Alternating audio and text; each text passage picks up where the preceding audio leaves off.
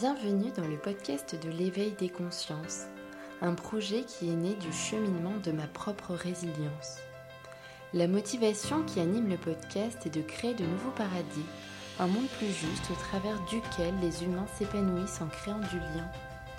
L'idée est tout simplement de partager des sujets qui font du bien à l'esprit et au corps.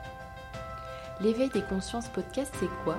C'est un podcast qui tend vers une meilleure connaissance de soi des autres et de l'environnement.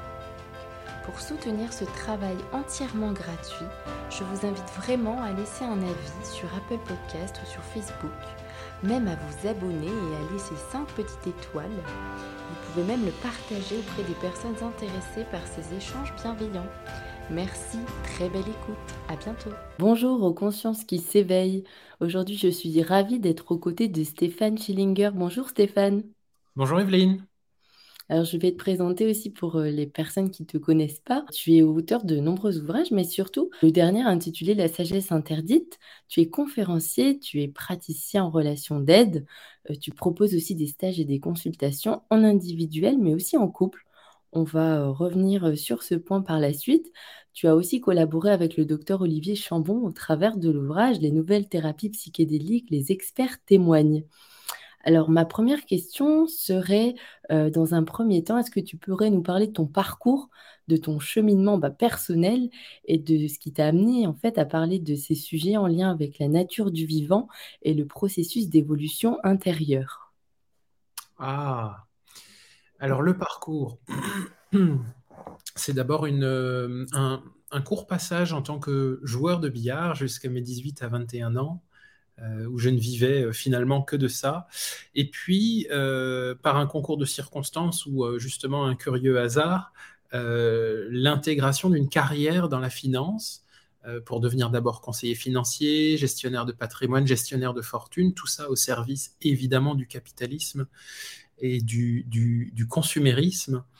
Et progressivement, je me rendais compte que je n'étais pas du tout à ma place, que mon attrait se situait ailleurs que dans, que dans, le, que dans ce qui faisait mon quotidien, c'est-à-dire euh, le salariat et puis, euh, et puis une certaine forme de commerce aussi. Et du coup, euh, vers mes 33-34 ans, une grosse, grosse prise de conscience suite à des, à des expériences chamanique qui inclut de fait euh, ce qu'on appelle aujourd'hui les plantes sacrées ou plus techniquement les antéogènes euh, en Amazonie qui m'a fait prendre conscience qu'une autre vie était possible et bah, depuis ce jour-là, plus rien n'est pareil. Alors justement, est-ce que tu peux nous les présenter? Que sont les plantes maîtresses, les plantes sacrées? Alors, sacré est un mot à mettre euh, entre guillemets, hein, puisque sacré est lié euh, on va dire, une connotation religieuse. Or, la religion, euh, la différence, toujours, la religion, la différence entre la religion et la spiritualité, la, religion, c'est croire en l'expérience de quelqu'un d'autre, et la spiritualité, c'est faire sa propre expérience.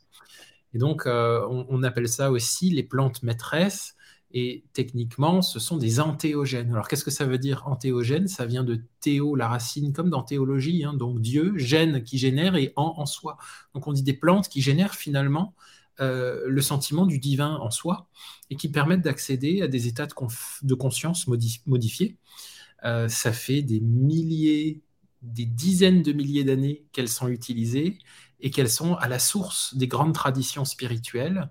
Euh, par exemple, il y a euh, des, religions, les toutes premières religions de l'humanité euh, avaient en leur centre des plantes sacrées, et donc le prophète des religions en question buvait un breuvage qui comprenait donc ces plantes maîtresses qu'on cherche toujours à identifier aujourd'hui, puisqu'il y a plus de 40 candidats, vu qu'aujourd'hui il nous en reste finalement que le nom de ces plantes. Hein. Dans le védisme, il y a plus de 4000 ans, euh, il y a pardon, pardon 3500 ans, ça s'appelait Soma.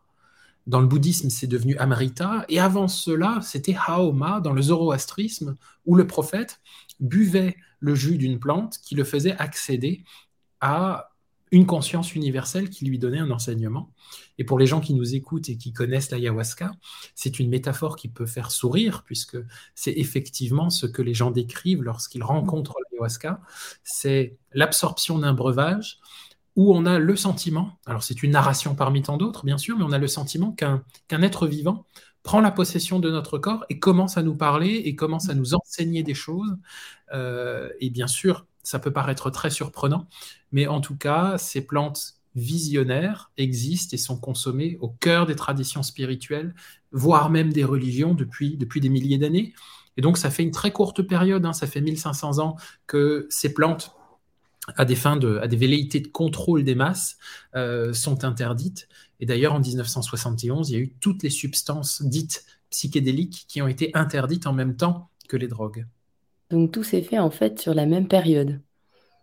Mhm. Oui, euh, quand on regarde par exemple euh, l'interdiction des psychédéliques, si on devait raccourcir, en, guise de métaphore, si on devait raccourcir l'histoire de l'humanité à une heure, eh bien sur la dernière seconde, c'est la dernière seconde de cette heure-là dans laquelle nous sommes où euh, les substances qui élargissent euh, la conscience euh, ont été interdites. Ce qu'il faut juste comprendre, c'est que dans l'appellation drogue, dans toutes ces drogues, il y a des substances qui viennent réduire la conscience et des substances qui viennent élargir la conscience.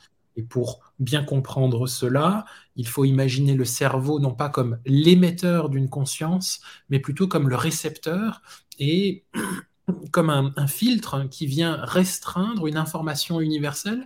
Et de par cette, ce, côté un petit peu filtre, cette filtration de l'information, nous permet de nous sentir individuels, euh, nous permet de nous sentir séparés les uns les autres et de faire l'expérience de cette existence. On appelle ça le réseau mode par défaut, c'est un branchement du cerveau qui correspond, si tu veux, au mode normal, quotidien, où nous sommes dirigés par notre ego. Et donc, dans tout cet univers des substances interdites, il y a donc des substances qui viennent augmenter la connectivité à l'intérieur du cerveau et qui nous permet de faire l'expérience d'un champ informationnel un peu plus large et d'avoir accès à des expériences dites transcendantales, spirituelles, mystiques, transpersonnelles. Voilà. Hmm. D'accord. J'avais une question concernant justement cette conscience, euh, enfin cet état modifié de conscience. Est-ce qu'on peut aussi euh, l'acquérir? Alors, je ne sais pas si c'est vraiment le terme approprié, mais en tout cas, élargir cette conscience en pratiquant la pleine conscience, la méditation, ce genre de, pratiques aussi qui sont ancestrales. Est-ce que c'est tout à fait possible? Bien sûr, alors c'est possible d'atteindre des états élargis de conscience mais c'est très difficile de les comparer. Hmm, c'est par exemple euh, très souvent les gens qui ne sont pas éduqués aux considérations antéogènes ou psychédéliques disent oui mais moi j'y arrive aussi avec la méditation. Et finalement Rien ne prouve que c'est la même chose, même pas les imageries médicales, puisqu'on voit que par exemple sous LSD ou sous psilocybine, ce ne sont pas du tout les mêmes zones du cerveau qui sont, euh, qui sont comment dire, euh, mises en relation et allumées, pour ainsi dire, à travers l'imagerie cérébrale. Euh, et puis, si tu veux comparer, comparer les deux, c'est un petit peu dire comme, bah, écoute, moi je vais à Paris, c'est super bien. Il dit non, j'ai pas besoin d'aller à Paris, moi je vais à Berlin.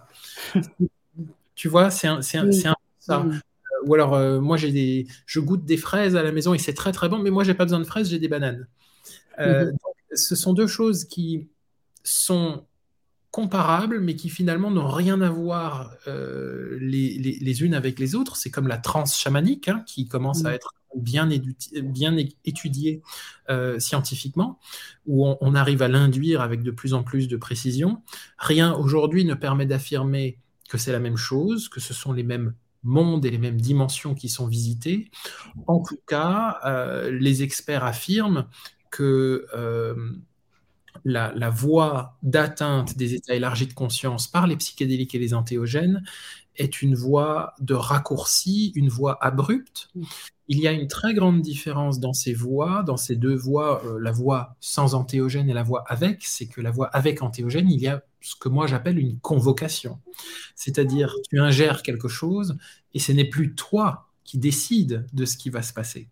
Et c'est en cela que c'est une voie qui est beaucoup plus abrupte, selon moi, beaucoup, beaucoup plus ancienne, puisque c'est elle qui a tracé le sillon vers les expériences spirituelles qui ont ensuite, seulement ensuite, été développées sans les antéogènes et sans les psychédéliques, mais qui ont été, pour ainsi dire, je n'aime pas le mot, mais pour ainsi dire, canalisées à l'aide des psychédéliques et des antéogènes.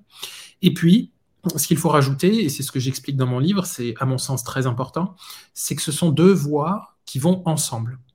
C'est-à-dire, euh, alors je le dis parfois d'un ton un peu provocateur ou subversif, euh, pas de méditation sans psychédélique et pas de psychédélique sans méditation.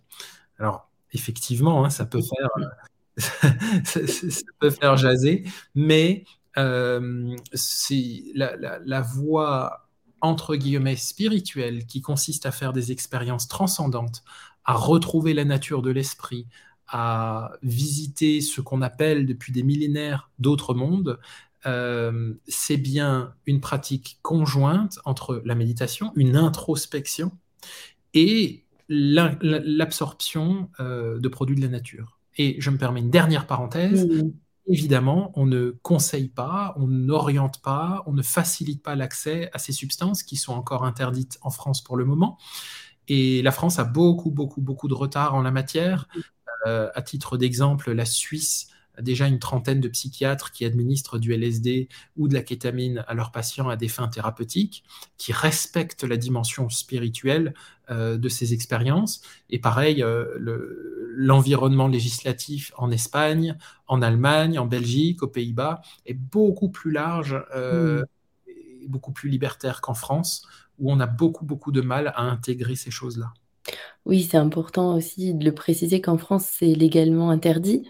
Mais euh, néanmoins, on tend, ou du moins, euh, j'espère, j'y crois, puisque toi et puis d'autres personnes participent justement euh, à la connaissance, aussi à une meilleure compréhension, ce qui est important parce que je pense que dès lors où on ne connaît pas vraiment l'origine et puis l'utilisation, les bienfaits de mmh ces plantes, bien sûr que si on n'a pas cette pédagogie, on a surtout le premier mot qui peut nous apparaître, celui de la peur et de la crainte. Alors c'est une peur et une crainte qui est saine finalement parce qu'elle pousse les usagers à étudier, à se renseigner, à trouver la bonne personne pour être accompagné dans le bon cadre au bon moment. Donc finalement, c'est une bonne chose, mais on dit souvent que ces substances ne sont pas dangereuses, elles sont pas interdites parce qu'elles sont dangereuses, elles sont dangereuses parce qu'elles sont interdites parce que ça nous prive l'accès à une grande, grande quantité d'informations. Et alors on s'imagine que l'alcool, c'est pas dangereux, mais on a un vrai savoir culturel sur la consommation d'alcool, ce qui fait que les conduites à risque sont, sont quasiment absentes de notre société tellement on est informé.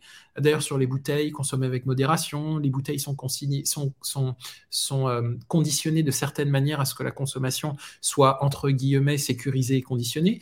Mais la science nous dit que l'alcool, est la substance la plus dangereuse, la drogue, entre guillemets, la plus dangereuse du monde, en tout cas dans, ces études qui ont eu lieu dans les années 2010 par le professeur Nutt euh, au Royaume-Uni, qui classe les substances, les drogues légales et illégales par leur degré de dangerosité selon quatre critères. Parfois, ça va jusqu'à 16 critères.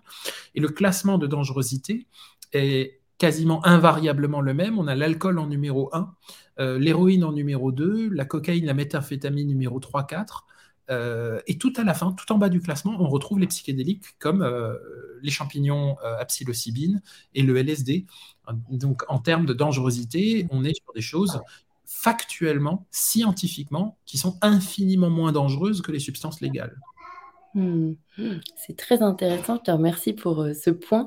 je voudrais revenir aussi sur justement ce dont tu expliquais tout à l'heure aussi, en fait, est-ce que ce serait pas non plus la dissolution de l'ego, donc finalement une, première expérience de mort, que de prendre et d'avoir une expérience avec les, plantes maîtresses? Tu sais, dans le bouddhisme, on parle de, ça, en fait, finalement. Est-ce que ce serait pas ce qu'on ce qu'on pourrait ressentir avant de vivre? Oui, il y a un point commun à, toutes les traditions spirituelles, c'est la, la notion d'éveil. Et puis on ne sait pas ce que c'est. Euh, et chaque, euh, chaque tradition, chaque religion a son petit mot hein, pour l'éveil, hein, que ce soit euh, euh, Épiphanie, Nirvana, Satori, Samadhi, etc. Mais en tout cas, il y a une transversalité dans cette notion.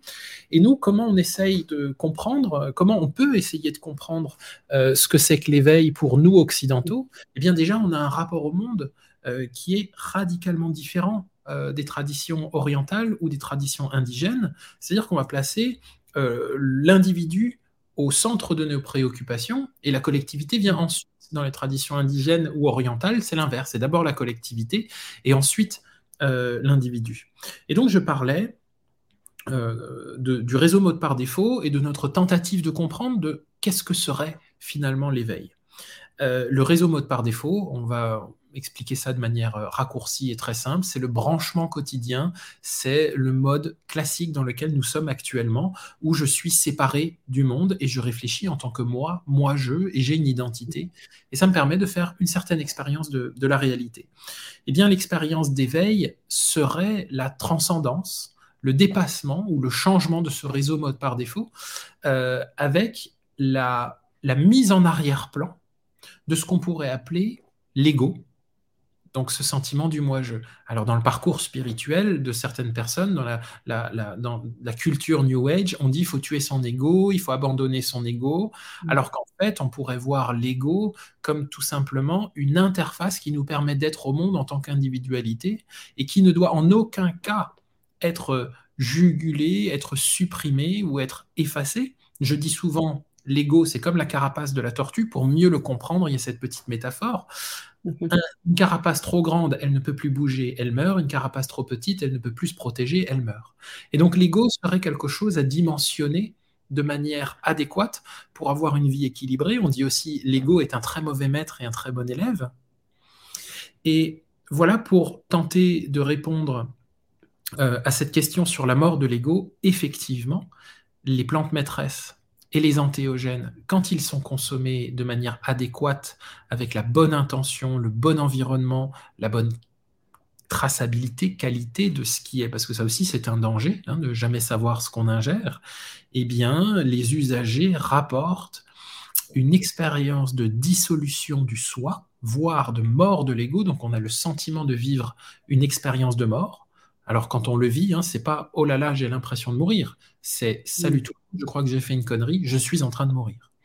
Et cette expérience, qui est relatée depuis des milliers d'années, notamment en Grèce antique à travers les cultes à mystère, nous appelons ça mourir avant la mort. Dans le bouddhisme, l'amarita est le nectar d'immortalité, le soma, c'est la boisson qui permet d'atteindre l'immortalité.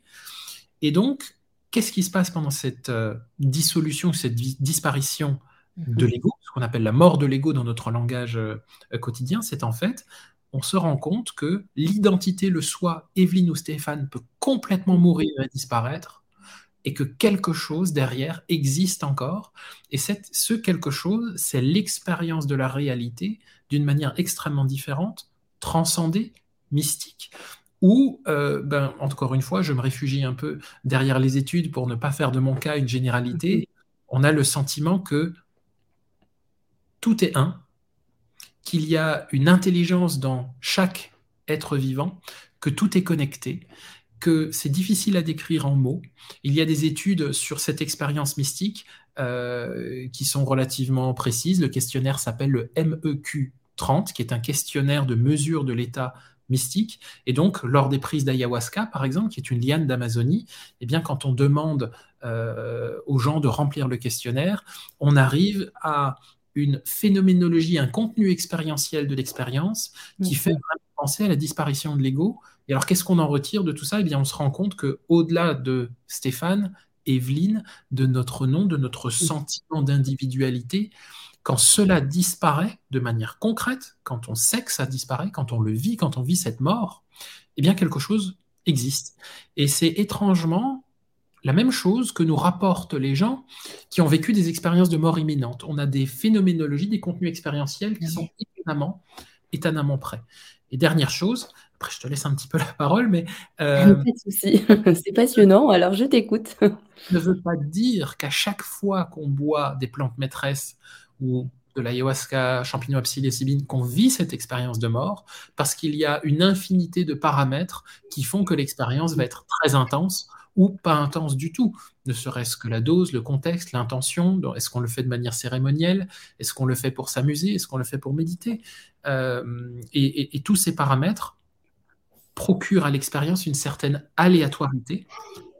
En tout cas, avant cette expérience de dissolution, on assiste souvent à l'émergence de traumatismes que l'usager va devoir traverser. Et ces expériences-là, avec les plantes maîtresses et les plantes sacrées, ne sont pas toujours agréables, voire même pour certaines personnes extrêmement traumatisantes. Euh, et voilà ce que je peux dire pour le moment. Mais c'est très intéressant parce qu'en fait, ce qui me vient, c'est en fait l'intention. Moi, c'est important de le souligner quand tu veux vivre ce genre d'expérience. Quel est l'intérêt justement de porter attention à l'intention qui est derrière l'envie de vivre cette expérience? Et aussi, euh, une fois que tu, vis cette expérience, effectivement, c'est-à-dire qu'il faut aussi euh, le retranscrire dans sa vie euh, physique actuelle pour pouvoir justement, comment dire, y bénéficier toutes les vertus. Donc, qu'est-ce que tu penses de ça? Oui, cette dernière mention que tu fais, le fait de la ramener dans sa vie de tous les jours, c'est ce qu'on appelle l'intégration. Et donc, dans ce qu'on est en train de redécouvrir dans notre occidentalité avec la légalisation progressive de ces médecines de la nature, finalement, de ces médecines ancestrales qui sont pratiquées depuis des dizaines de milliers d'années et interdites depuis quelques décennies, euh, c'est on réapprend à faire cela dans le bon cadre, de la bonne manière. On redécouvre notamment le fait que dans les traditions et dans l'usage traditionnel, il y avait déjà des protocoles qui permettaient de le vivre de manière optimale. Et ces traditions sont issues euh, de, sociétés à forte dimension spirituelle, de sociétés à forte dimension chamanique. Et donc dans ces traditions, il y a euh, des protocoles qui visent à donner euh, une dimension spirituelle à l'expérience.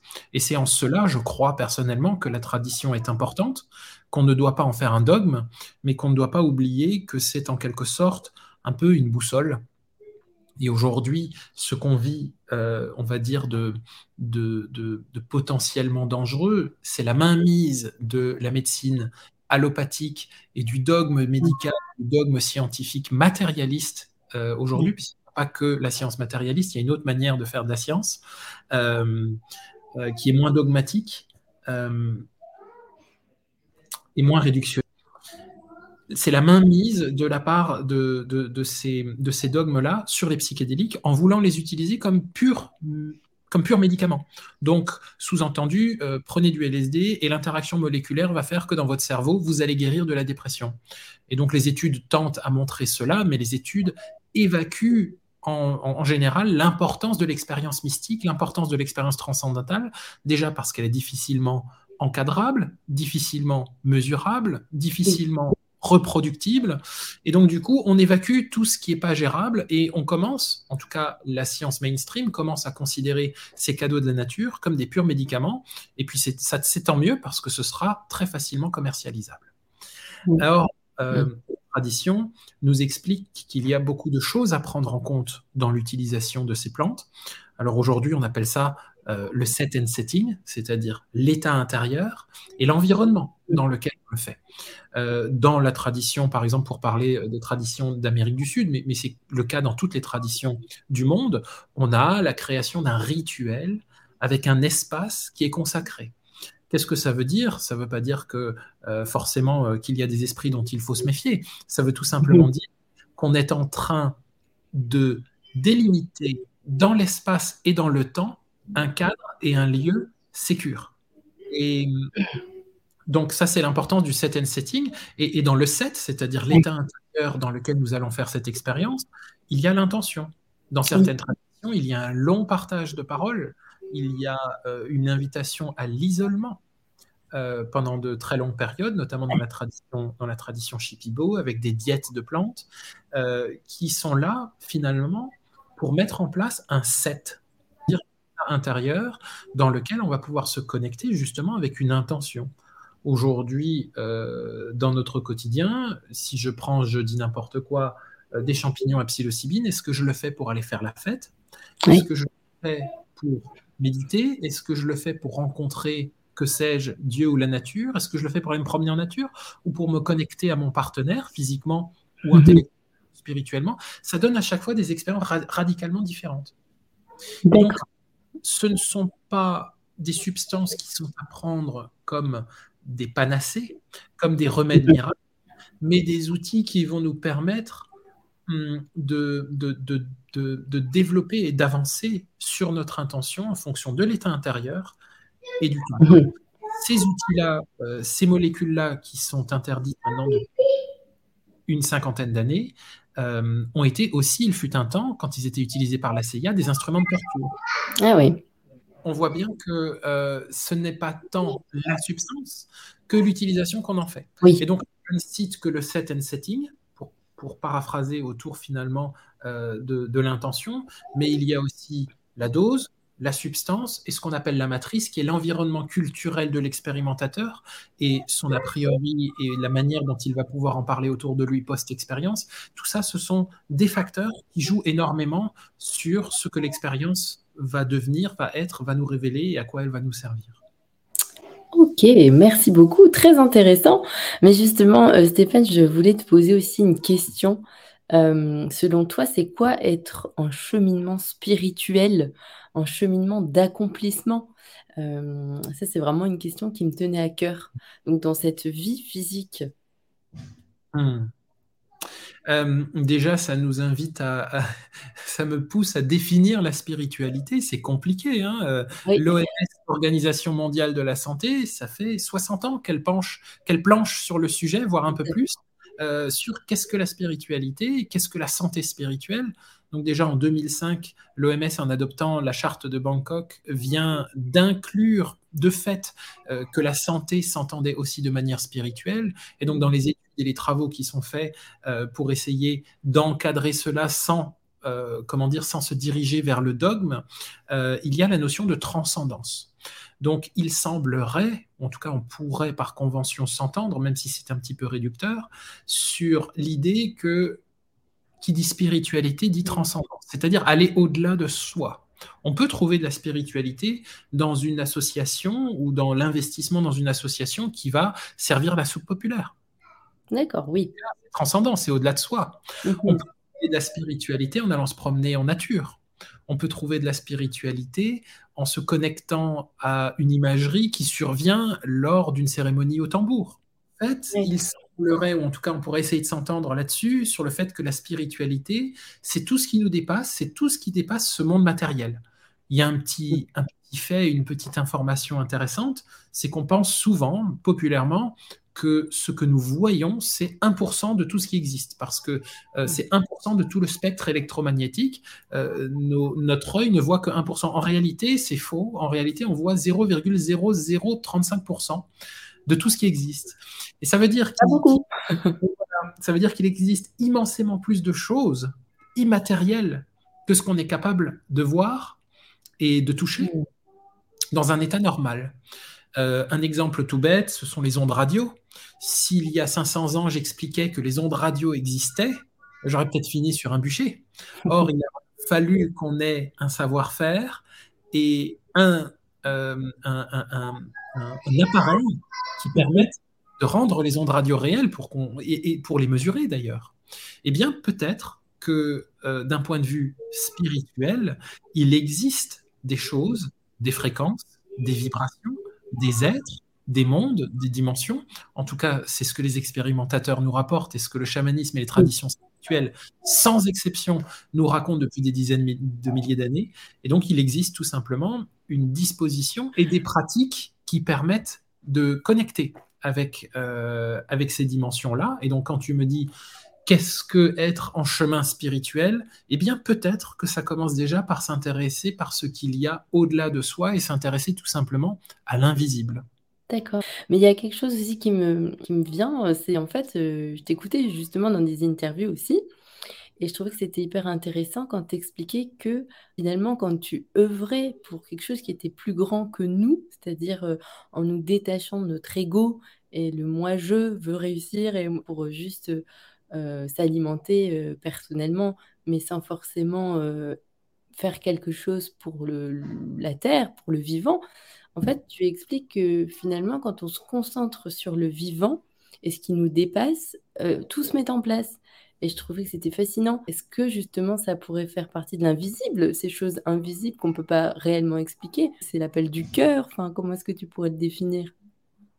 C'est très difficile à expliquer, surtout face à quelqu'un qui regarderait cette vidéo et qui serait sceptique.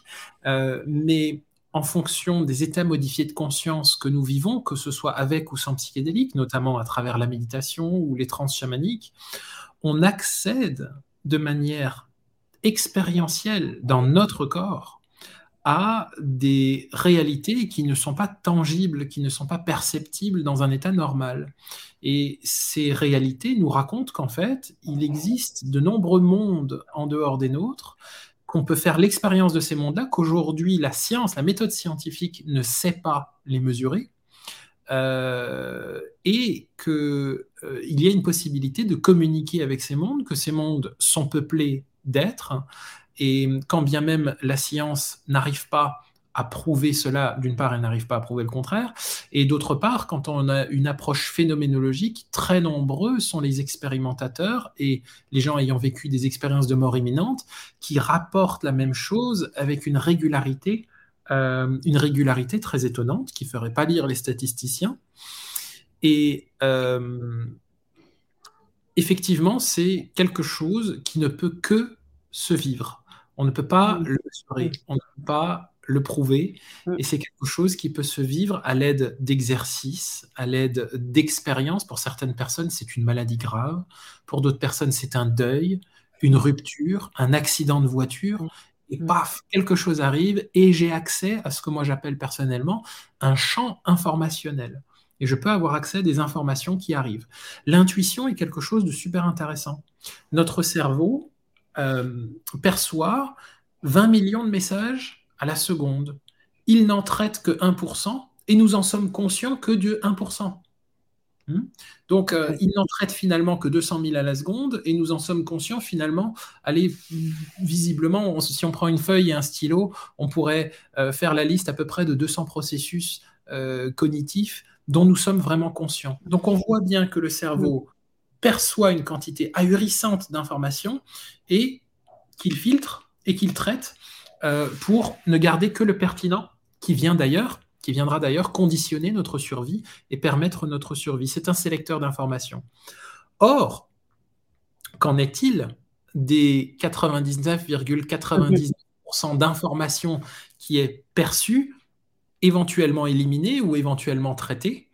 Eh bien, ces informations peuvent être perçues par notre corps, peuvent être perçues par notre par nos sens de manière très subtile à un niveau qui en fait est subconscient, mais n'est pas traité par l'ego, n'est pas, n'est pas perçu par l'ego.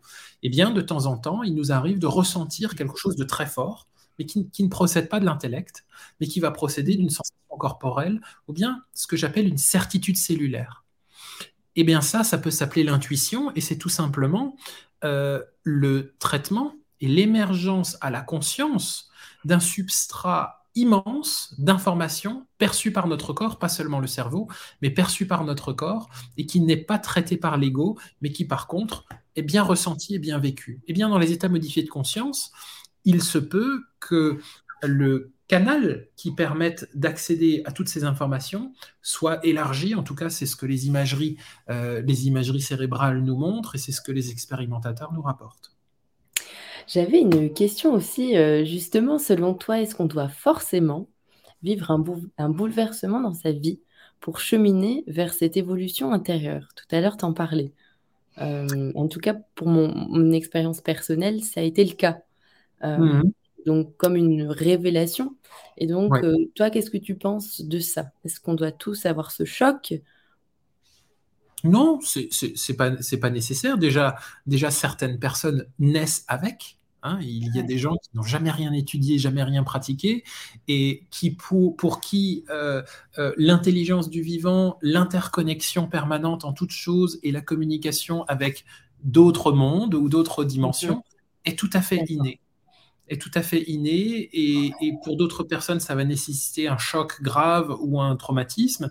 Et pour certaines personnes, tout simplement, la volonté toute naturelle de pratiquer, que ce soit les antéogènes, la méditation, la respiration holotropique, qui va permettre tout simplement de mettre en arrière-plan un mode de fonctionnement extrêmement restreint qui est notre mode de fonctionnement quotidien pour aller élargir nos perceptions et faire l'expérience d'un monde plus grand finalement. Hmm. Oui, donc finalement, ça dépend vraiment, euh, chacun, euh, peut avoir, euh, sa propre expérience. En fait, c'est on peut pas vraiment pointer du doigt, telle personne, aura ceci à cette période-là de sa vie. Enfin, chacun est différent, on est différent, donc on a ou pas cette faculté à un certain moment de sa vie de s'intéresser à ces sujets.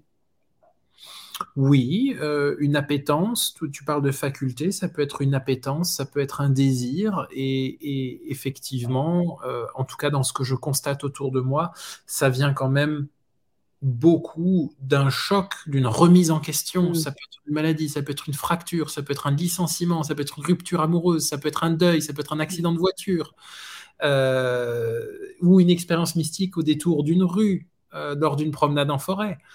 Euh, et qu'est-ce que ça nous raconte tout ça? Déjà, ça vient un peu redéfinir ce qu'on appelle le réel. Ah, quelque chose d'autre existe qui ne faisait pas partie de mon champ expérientiel jusqu'aujourd'hui. Et donc, euh, ça ouvre cognitivement la possibilité qu'il existe autre chose. Hmm. Et là, on commence à voir un petit fil qui dépasse, on tire sur le fil, et puis on se rend compte si on gratte un petit peu la tapisserie, on se rend compte que ce fil qu'on commence à tirer, eh bien, il est tissé et on en fait des belles choses depuis des dizaines de milliers d'années, mais qu'il n'y a que depuis finalement, allez, 100, 100 ou 150 ans qu'on se distancie de la nature, qu'on se distancie des considérations spirituelles et on le voit tous les jours dans le rapport qu'on a à la planète, dans le rapport qu'on a à nos proches et dans l'état de la civilisation, que cette distanciation, elle est délétère, dangereuse, et qu'elle nous, mène, euh, qu'elle nous mène vers un dangereux précipice. Mais justement, en parlant de, bah, d'évolution ou, pas, mais euh, tu sais, tu, tu, parles aussi du, du fait qu'on soit suradapté dans notre société occidentale. Donc, est-ce que justement, c'est la conséquence de l'exigence de la société occidentale? Qu'est-ce que ça veut dire être suradapté? La, société occidentale, moi, je, à tort ou à raison, je, l'associe à, à, une forme de, de, capitalisme, c'est-à-dire avec un Dieu qui s'appelle croissance et science, euh, un Dieu bicéphale, et, euh, et en fait qui nous pousse à finalement être productif, à être dépendant et à être consommateur. Et ce qui se passe, c'est qu'on on se rend compte très souvent, et chacun peut en faire l'expérience, que quand on prend un tout petit peu à manger dans un sac et qu'on va se promener en, en, nature quelques heures, eh bien, si on le fait suffisamment longtemps, avec suffisamment de silence, et qu'on mange pas beaucoup, et qu'on parle pas beaucoup, euh, on se rend compte que dans la nature, euh, il y a finalement tout ce dont on a besoin, et c'est une expérience qui est fondamentalement émancipatoire le contact à la nature, alors c'est vrai pour euh, les expériences psychédéliques et antéogènes, mais c'est vrai pour le quotidien. On a montré, on a démontré les effets bénéfiques euh, sur la santé. On est d'ailleurs une des seules on est, on est une, civilisation occidentale, si on devait dire qu'il y a une civilisation occidentale, qui nomme la nature. C'est complètement fou. Euh, civilisation indigène, euh, je ne sais pas s'il faut dire civilisation ou, culture, ça n'existe pas. On ne nomme pas la nature puisque nous sommes la nature. Et on voit cette propension à se différencier euh, parce qu'à un moment, il a fallu l'utiliser, s'en protéger d'une certaine manière. Et donc, on a objectivé ce vivant dont nous, faisons partie. Et on en a fait un, outil qu'on a servi et qu'on est en train de détruire. Et du coup, euh, tout ça répond à des mm. exigences et des objectifs de rentabilité, de productivité, de consumérisme, et euh, cela est alimenté par euh, une philosophie, un positionnement je ne sais pas si on doit dire une philosophie, mais qui est, qui est capitaliste et qui dessert le vivant, et on en voit le limite, les limites dans l'état de santé euh, de, de, la population, l'état de santé mentale. Oui, oui, oui, puis ce qui est assez incroyable justement dans cette, bah, cet état de santé aussi, où on voit quand même qu'il y a un déclin. Parce que mon conjoint aussi est en médecine, mais surtout les maladies mentales. Et en fait, ce qu'il constatait aussi, c'est que la plupart des gens viennent parce qu'ils ont juste besoin aussi d'être écoutés, d'être entendus. Et puis tout simplement juste passer un moment avec une personne référente en qui ils croient, rien que ça, ça leur fait du bien de pouvoir, euh, de pouvoir se, se, vider, se livrer. Et puis aussi, il y a aussi cette notion de pilule magique. Qu'est-ce qui va pouvoir faire que je vais me sentir mieux? Euh, mmh. rapidement, instantanément Donc c'est ça aussi, je pense que ça fait vraiment écho aussi à ce dont on parlait avec le capitalisme et aussi, tu sais, cette notion de, bah, de, de, rapidité. Enfin, on voit bien qu'aujourd'hui, euh, on est dans une consommation et on veut tout instantanément. On le voit aussi avec le développement des réseaux sociaux. Finalement, il faut écouter euh, la nature et puis aussi euh, les lois de la nature qui nous demandent d'être patients. C'est ça qui est constitué de cycles, déjà. Oui. Mm. Et, on veut peut-être à certains moments aller plus vite que les cycles biologiques et, environnementaux auxquels, euh, auxquels nous sommes soumis. Exactement. Ouais. Et justement, j'avais une question à te poser par rapport aux besoins d'attachement dont tu parles au sujet du développement de l'enfant. Alors, j'espère ne pas trop m'éparpiller, mais c'est parce que ça faisait partie vraiment de mes questions. Est-ce que tu pourrais définir ce qu'est le besoin d'attachement? Alors, ce que j'en comprends, en tout cas, je ne détiens aucune vérité, mais en tout cas, euh, il semblerait que ma narration euh, fasse sens et fasse écho euh, auprès de beaucoup de personnes. L'enfant a besoin de manger et de boire, et il y a une autre ressource absolument vitale et indispensable qu'on pourrait appeler l'amour ou le lien et, et ou, d'une certaine manière, l'attachement. Des études ont montré que des enfants bien nourris euh, s'il n'y avait pas de lien, c'est-à-dire de contact physique et de lien avec euh, ceux qui les nourrissent, hein, eh bien, ils se laissaient mourir. Et donc, on se rend compte que le lien est une, une, composante fondamentale euh, de, de l'être vivant, vital. Et, du coup, qu'est-ce qui se passe euh, lorsqu'on grandit, lorsqu'on est enfant? Alors déjà, et je pense que tu le sais mieux que moi, euh, l'enfant est quelque chose d'une plasticité absolument extraordinaire, d'une faculté d'adaptation absolument redoutable que nous perdons euh, en tant, en qu'adultes. Et pour obtenir cette nourriture, pour obtenir ce lien vital, eh bien, il va observer son entourage et va commencer à s'adapter pour commencer à obtenir du lien. Et donc, maman n'est pas contente si tu fais ça, ou papa va se fâcher si tu fais ça, et maman, elle va être triste si tu fais pas ça. Ce sont déjà, si tu veux, les prémices d'une hyper-adaptation et qui va finalement contribuer à diriger toute notre vie puisqu'on va se construire pour obtenir, pour ainsi dire, quasiment faire une transaction Mhm. et s'adapter aux autres et remplir finalement euh, ce qu'on attend de nous. Eh bien, euh, sur ce chemin euh, spirituel, il arrive qu'à partir d'un certain âge, 30 ans, 40 ans, on se rend compte de ces conditionnements d'enfance, dans quelle mesure nous avons été conditionnés par les comportements de nos mhm. parents et dans quelle mesure on s'est adapté à outrance et finalement, on a le sentiment d'être épuisé, d'être déprimé, de ne pas être soi, de ne pas vivre la vie qu'on devrait vivre. Et tout ça peut trouver sa source dans l'exploration euh, du contenu de l'enfance. C'est notamment Alice Miller qui parle beaucoup de ça quand elle écrit euh, ce magnifique livre, livre qui s'appelle Le drame de l'enfant doué. Et donc l'enfant, pour obtenir cette ressource fondamentale qui, dans certaines familles dysfonctionnelles, manque cruellement, va devenir une machine de suradaptation, mais aussi d'hypervigilance. Et donc, il arrive, et donc c'est aussi la maladie de notre temps, euh, mm-hmm. le surinvestissement de la sphère intellectuelle. Il faut tout comprendre, il faut tout contrôler, il faut tout analyser. Et finalement, dans le corps, il ne se passe plus rien. Mm. C'est là, par exemple, ou la méditation, les psychédéliques, les antéogènes, les pratiques psychocorporelles prennent tout leur sens parce qu'en fait, elles visent à couper cette cérébralité, ce réseau mode par défaut, pour retourner à des choses qui nous étaient, comment dire, fondamentale et centrale quand nous étions des bébés et mhm. pour acheter cet amour, cet attachement, cette attention, ce lien, ce contact qu'on a laissé de côté pour devenir des hyper vigilants euh, et des experts finalement en, en transactions affectives. Mmh.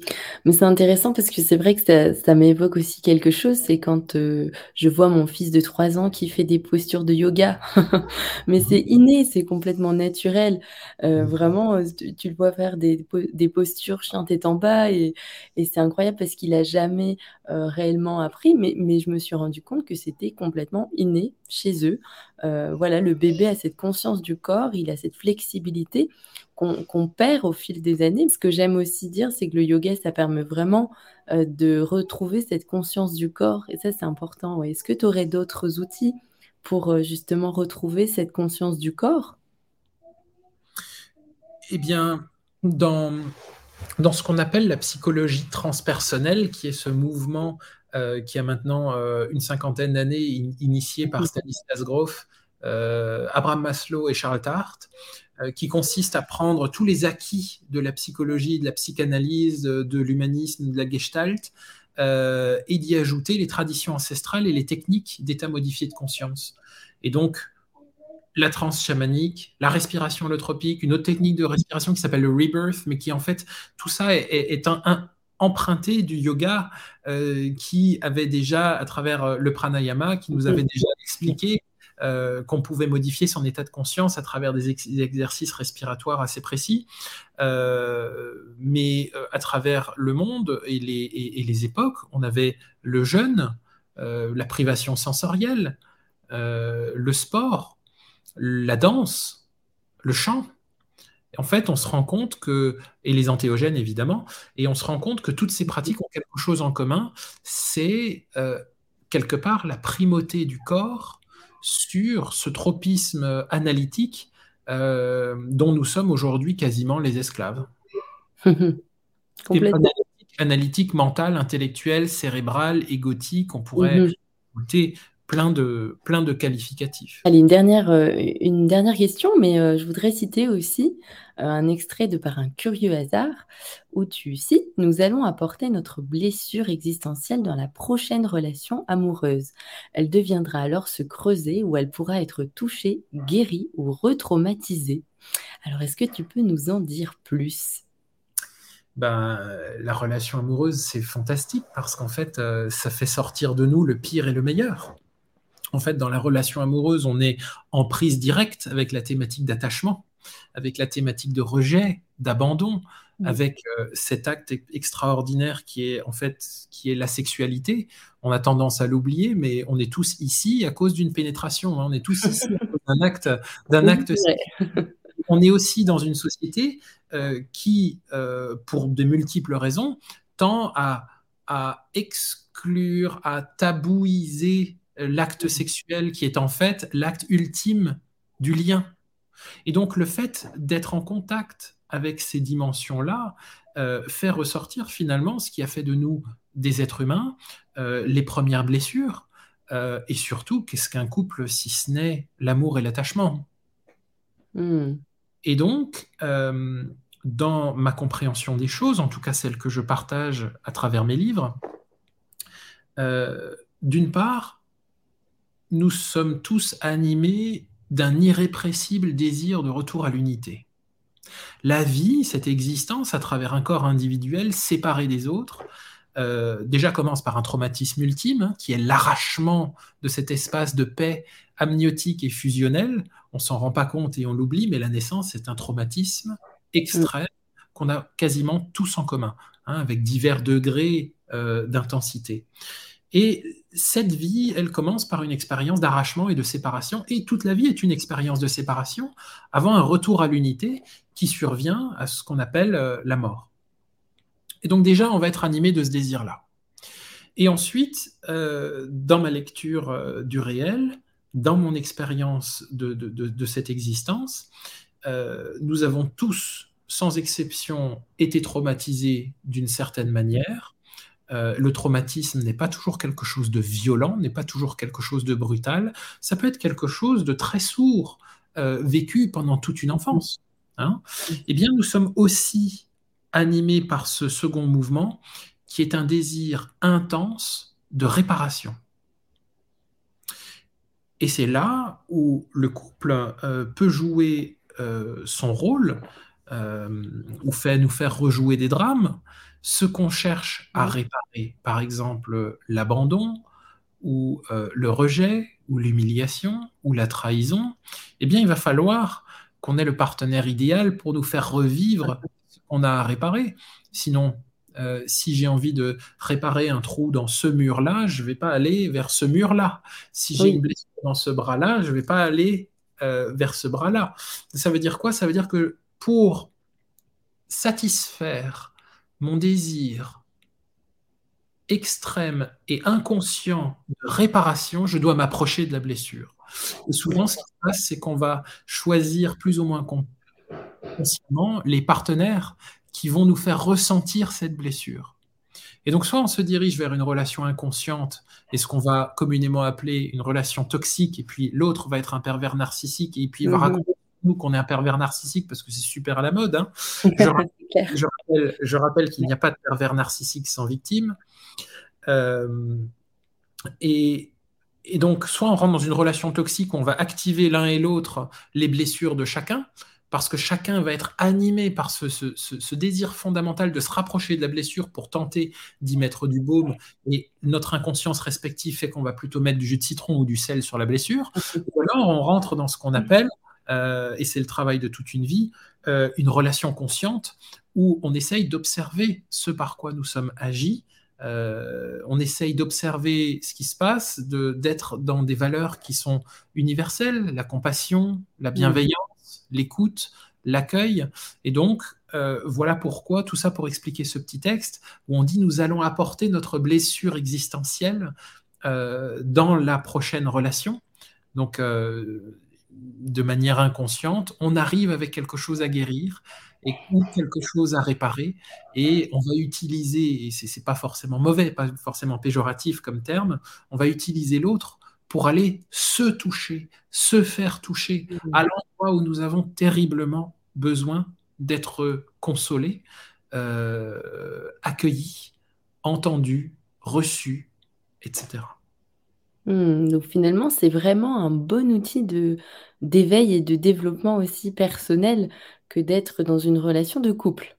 Bah, si vécu entre guillemets consciemment, si on essaye poser la lumière de la conscience sur ces mécanismes euh, parfois très compliqués qui se jouent dans un couple et essayer de comprendre et surtout d'être dans, euh, dans une attitude de communication, d'accueil, mhm. Respect, d'écoute, eh bien, il y a peut-être quelque chose à faire plutôt que de répéter les retraumatisations. On entend toujours, euh, on entend souvent ces personnes qui nous disent mais je comprends pas, je tombe toujours sur le même type de mec, je tombe toujours mhm. sur connard, ou je tombe toujours sur les mêmes nanas, etc. etc. Euh, en fait, c'est tout simplement dans ces cas-là que nous sommes très probablement agis par un mécanisme qui nous pousse à rencontrer systématiquement ce qui a besoin d'être touché, ce qui a besoin d'être guéri. Mmh. Ne pose pas la lumière de la conscience dessus, eh bien, ça peut être touché de manière brutale, désagréable, et bien sûr, c'est toujours la faute des autres. Ouais. Et c'est aussi intéressant de, de reprendre sa place aussi euh, c'est-à-dire en tant qu'individu, mais comme tu disais aussi tout à l'heure, de ne pas se faire passer euh, comme victime, mais de reprendre sa place et puis de mmh s'auto-observer aussi, comme tu disais aussi, ces mécanismes de défense aussi ou pas. Mais c'est important, ouais, complètement. il y, a, il y a dans le processus de guérison, et d'ailleurs euh, qui selon moi est quasiment indissociable du cheminement de ce que tu appelais le cheminement spirituel, euh, il y a euh, la compréhension et la découverte de notre responsabilité dans notre souffrance. Ce qui n'est pas toujours le cas. On est parfois fondamentalement victime. Hein, mais l'idée, c'est dans ce chemin, parmi les divers chemins de traverse qu'on va trouver, les diverses euh, bifurcations, la récupération de notre responsabilité. J'aime bien cette phrase qui dit, euh, elle me vient dès lors qu'on parle de, de, victime en fait ou de trauma, euh, cette phrase qui dit je ne suis pas ce qu'on m'a fait, je suis ce que je décide de faire de ce qu'on m'a fait. D'accord, c'est très beau. Mm. Mm. Ça prend tout son sens. Voilà. Et puis il y a une autre phrase de Jung, j'en profite, c'est tant que nous ne rendons pas l'inconscient conscient, il dirige notre vie et nous l'appelons destin. Hmm. Donc nous sommes dirigés par des processus inconscients, traumatiques, compensatoires, des processus de sauvegarde qui vont nous faire constamment revivre les mêmes choses jusqu'à qu'on les comprenne à un autre niveau. Hmm. Et pour la première phrase, c'est vraiment écho à la résilience. Tout à fait. Super. Eh bien, merci pour ces deux dernières euh, citations pour finir euh, ce beau podcast, en tout cas très inspirant. J'espère en tout cas que les personnes qui nous auront écoutés auront, pourquoi pas, des avis, des commentaires euh, que je te repartagerai, Stéphane, pour que tu y répondes, si tu le souhaites, bien sûr. Et puis, je partagerai aussi en bio ton site internet officiel par un curieux hasard, bien sûr, pour les personnes aussi qui souhaitent découvrir davantage ton travail. Et puis, tu es aussi très actif sur les réseaux Instagram et Facebook, il me semble. Voilà, et YouTube avec des vidéos. Oui, et YouTube avec tes vidéos aussi que je mettrai en bio. Merci à tout le monde et puis je te dis à la prochaine. Au revoir Stéphane. Merci Evelyne, au revoir.